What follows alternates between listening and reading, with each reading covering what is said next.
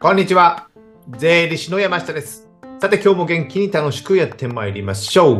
今日もですね、会社と社長のお金を増やすテーマでお送りしたいと思います。今日のテーマはですね、えーコロナ融資をさらに借り換えるというテーマでですね、えー融資関係ですね、え資金繰り関係のお話をしたいと思います。ではね、早速中身に入っていきましょう。このね、コロナ融資のね、借り換えっていうのことなんですけども、まあ、2020年にね、えーコロナの融資がいろいろ始まってですね、え今現在収録してるのがね、2023年の1月ということで、まあ3年弱ぐらい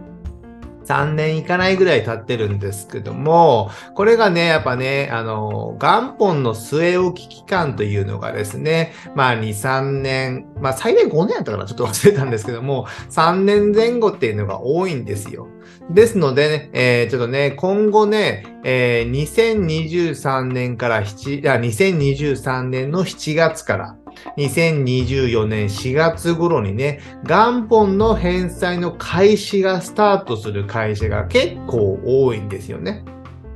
で、えー国としてもね、えーまあその分3年程度据え置いてたんですけども、やっぱまだね、えーコロナできちんとその業績が昔ほど回復していないとか、で、その後も低迷していて、え全然全くダメだと いう会社もある。ありますし、やっぱその返済ね、元本の返済でね、かなりね、バカ高い金額になってきますので、返済が困難な会社も多くなってきてるんですよ。ですので、そのね、えー今まで借りてたコロナ融資の分をもう一度ね、えー保証協会の借り入れで借り換えて、再度借り換えて、まあ、まあ、延命措置ですよね。えーですので、もうちょっと期限を伸ばして、据え置き期間ももうちょっとまた伸ばして、えー返済期間ももうちょっと伸ばして、えーもうちょっと立て直してくれと。国としてはね、そういう政策を、これがね、去年、2022年の12月頃発、10月頃発表されて、えー2023年の1月10日からですかね。1月10日からね、えー概要が出ておりますので、そこの分ね、えー概、えー、なんですかね、リンクを貼っておきますのでね、概要欄をちょっと確認していただけたらなと思います。これね、保証のね、えー金額っていうのはね、まあ、1億円まで、信用保証協会というのが1億円までね、えー国の機関が対応してくれて、えーその、まあ、保証期間も10年。で、据え置き期間も5年とかですね、いうのがありまして、またね、ちょっとね、延命みたいな形になるんですけどもね、えー多少、えー0.2%程度の保証料を払えばね、えーその分のね、えー今借りてる、コロナ融資で3年前とかに借りたものを、例えば5000万借りました。それで借り換えて、えーさらに据え置き期間をまた3年とか5年に伸ばして、えもう一度立て直すってことですね。そういう制度ができております。でね、えーここの分ね、流れとかいうのはいろいろあるんですけども、ポイントとしてはね、やっぱね、あの、きちんと経営計画というかですね、えー後継えー経営行動計画書みたいなね、ひな形が出てるんですけども、まあやっぱね、中小企業ではですね、まあこういう計画を作って、えー数字を、えー計算しているところって結構少ないんですよ。少ない。ですので、そのあたりをもう一度基本に立ち返ってですね、えーきちんと自分の会社の強みとか商品やサービスを見直して、じゃあこれまでの、えー誰に売っているのか、ね、その誰に売っているのかを別の視点でね、捉えて、他の人に売れるようにできないかとかですね、客層を変えれないかとかですね、じゃあ今あるお客さんに他の商品やサービスを提供できないかとかいうのを計算するっていうのをね、やっぱこの計画書が銀行さんからね、結構求められますので、これでね、えーえーのコンサルとかね、えー顧問税理士さんとかとね、一緒に提携しながらね、そういった書類を作っていただければいいのかなと考えております。なので、まあ、延命になってはきますけども、もう一度ね、えーきちんと考えていかなきゃいけないなということですね。やっぱ銀行もね、えー待ってくれませんよ。ここね、2、3年とかはね、えーコロナでとね、言い訳ができた。変な話ですね。言い訳ができたんですよ。でもね、えーもう3年も経とうとして、コロナですというね、コロナで、え業績が戻りませんってね、まあ、なかなかもう言い訳が効かなくなってくるんですよ。で、銀行も、えー、この前ね、現場の話を聞いたら、まあ、3年でね、ある程度、まあ、100%回復というまではないんですけども、ある程度の金額を回復しておかないと、えー、やっぱね、経営者の資質を見るというのはね、担当者も言っていましたので、そしたらね、追加の融資とか、こういった借り換え保証にも対応してくれない可能性があるんですよ。ですので、今一応ね、きちんとこのね、えー、数字を使って、えー、どれぐらい毎月お金が足りないのかとかですね。例えば売り上げがあって、経費を払って、えー、今はね、その元本、コロナ融資の元本の部分を返済しなくてもいいという形になってますけども、返済するとしたら元本をいくら返せばいいのか。そこのあなた、ご存知ですか？意外と知らない方も多いんですよ。で、えー、この2、3年ね、元本据え置いた方会社はですね、えー、結構ね、まあ、資金繰りがいいってわけじゃないんですけど、まあ、足りないってことはあんまりなかったと思うんですよね。融資はしてるからですね。でもその借りたお金ですので、それは返さなきゃいけない。そうなるとね、その元本部分っていうのが、その据え置き期間が終了したらね、始まります。そうすると、かなりの金額、数十万単位でね、毎月の支払いがね、増えるはずなんですよ。増えるはずなんですよ。それが、で、いくら足りないのか、いくら必要なのかのね、やっぱね、数字を使ってきちんと知っておく、金額を知っておくっていうことがやっぱ大切なんですよ。そうすると、足りないお金っていうのが分かりますのでだ、だったらいくら足りなかったらどうしたらいいのか。経費を減らすのか。じゃあ経費を減らしてもね、えー、限度がやっぱありますので、じゃあどれぐらい毎月粗利が必要。まあ売上でもいいですけど、粗利ですね。粗利が必要なのかを知るってことです。まあ、現実を知るって僕もよく言うんですけども、このあらりとか、えー、経費の削減とか、どれぐらい足りないのか、この差額が出るじゃないですか。ね、差額が出た部分を、じゃあどうやって、えー、実行していくのか考えていかなきゃいけないってことなんですよね。そういうのね、知らないからできないんですよね。でもね、これをね、えー、業績が悪いとなるとね、えー、精神的に参ってきてですね、この現実を知ることが、えー、やらない方も多い。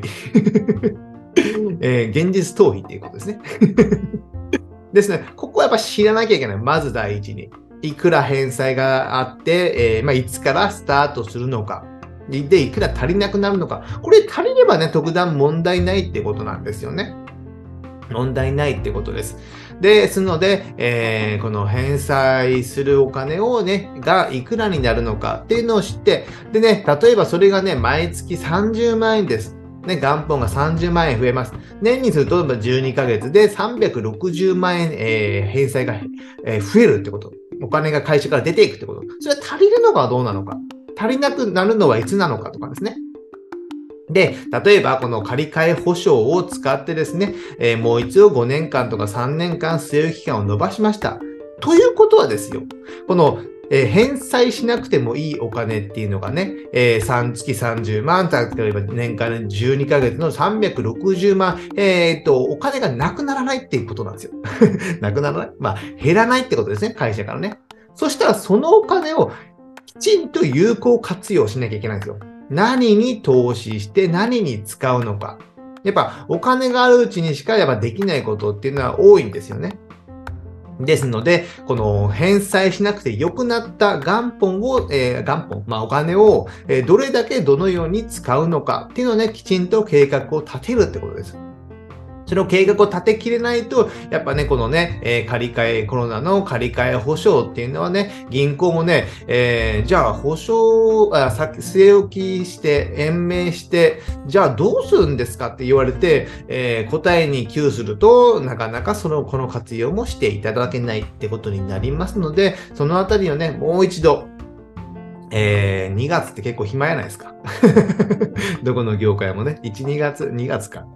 ですので、このね、えー、時間がないとやっぱ考えられないっていうことがありますので、時間をきちんと作って、例えばね、1日ホテルにこもるとかでもいいと思うんですよ。やっぱね、会社にいたり、現場に出たりすると、まあ、このね、数字とかをきちんと考えられなくなる。ですので、時間を作って、ね、えー、どっかにこもる。外部の情報をシャットアウトする。それぐらいにね、えー、やっていかないといけないのかなと思います。でね、その場合ですね、それね、補助金とかもあるんですよ。まあ、今回はね、さらっとしか紹介しませんけども、えー、補助金があってね、早期経営改善計画支援っていうのね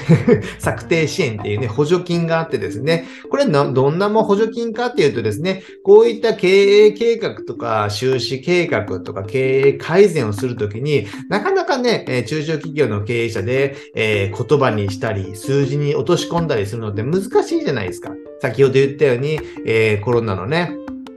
経営行動計画書にはね、経営、えー、言葉の部分や数字の部分がありますけども、これをじゃあね、えー、経営者が誰もが計算できるかっていうとなかなかできないんですよね。ですので、その場合ですね、じゃあ外部のコンサルとか、まあ、顧問税理士さんに頼む場合、まあお金が発生するじゃないですか。費用がですね。そういった場合にはですね、その経営、早期、早めに経営改善を計画する会社にはね、国から補助金を出しますよってね、これね、え、補助金が、え、その費用の3分の2ぐらい。で、今ね、ちょっとわけわからなくなって、まあ、上限25万。25万程度の、え、補助金が出たりするものがあったりするんですよ。3分の2出るってことですね。ですので、えこういったものを使ってですね、そういった専門家に依頼して、えきちんと自分の客観的にね、数字や自分の事業を見直してもらう。やっぱね、自分でね、やってるとわけわからなくなるんですよ。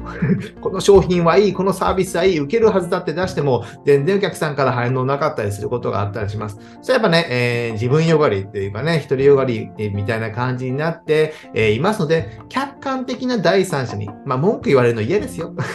僕でも嫌ですよ。でも客観的に見てもらうことで、ああ、そういうやっぱり視点なんだ。だったらそのサービスやめた方がいいんですよね。そこに集中するよりも別の方にね、時間を使った方がいいっていう形になりますので、こういったね、国の補助金もあったりしますので、こういったものを活用することによってね、えー、その費用の負担も減らすことができますので、ぜひね、ここも合わせて見ていただ、きえー、活用していただけたらなと思います。あとね、えー、以前コロナ融資のことも話しましたので、今後のことも話しましたので、この動画も見てね、え、どのようにいつ、え、返済がスタートするのか、再度ね、ご確認いただけたらなと思います。じゃあ今日はね、えー、コロナ融資の借り換え保証について解説しました。最後にね、告知といたしまして、こういった僕がね、お金や税金の話をですね、えー、今、ブログにまとめて配信しております。え、過去のね、音声や動画をね、えー、テキストにまとめて配信しておりますので、今、概要欄にね、リンク貼っておりますので、え何かね、え調べたいことがあれば見ていただけたらなと思います。あとね、